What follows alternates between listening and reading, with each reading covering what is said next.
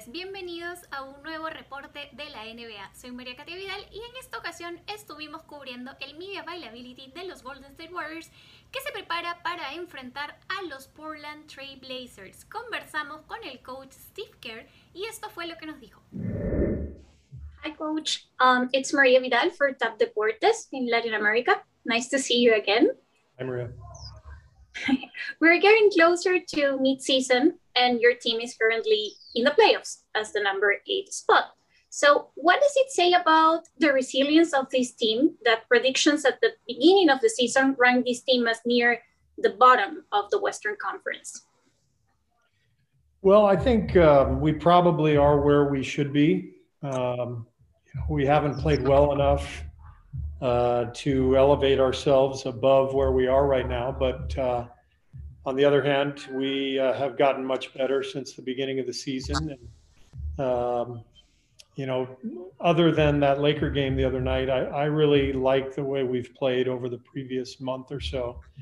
We've lost some tough ones in there. Um, maybe we should have a little bit better record over these last 10, 12 games. But all in all, I think we're improving, and uh, we'd like to take another step up and and um, you know ideally um, improve our playoff standing, not just hang on to hang on to it. Thank you. Como verán, Kerr hace una evaluación del equipo y cómo se ha ido desenvolviendo en esta primera parte de la temporada. Les recuerdo que a los Warriors les queda pendiente este partido contra los Blazers y un juego más contra los Phoenix Suns previo al descanso por el All-Star Break. Pero aquí no quedan las novedades desde la Bahía.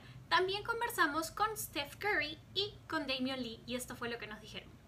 Game two, that's pretty pretty dope. Steph, um, this is a team that has been through some ups and downs. So, what do you think makes this team so special? We're blending our championship DNA with a new challenge of um, kind of redefining it, if you will, and kind of starting from scratch. And and that's that's fun. We have a lot of guys that are committed and have a, a, lot of potential in terms of where we're trying to go and what they can do uh, in the system and you know in this organization. And um, you know, you take your lumps, you take your, your high points, and you put it all together. At the end of the season, we hope we have a lot to show for it. So. Um, you know, I think it's just our mentality of how we approach the highs and the lows of the season that keep us moving forward. Hi, Damion. It's oh, sorry. Go no, ahead, Raymond. All you, all you. Go ahead. Oh, okay, okay. Um, hi, Damion. It's Maria Vidal for Tap Deportes in Latin America.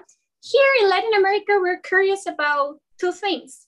First one would be how would you describe your journey with the Warriors this season? And the second one is if it is possible for you to tell us a little bit about your relationship with Juan Toscano.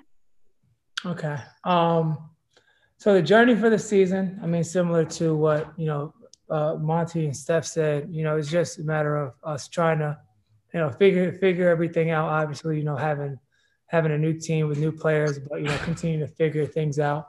Um, you know things are starting to gel. I mean, our our defense has gotten a lot better from the beginning of the season till now. Um, so that, and then obviously, you know, the offensive execution still has to continue to get better.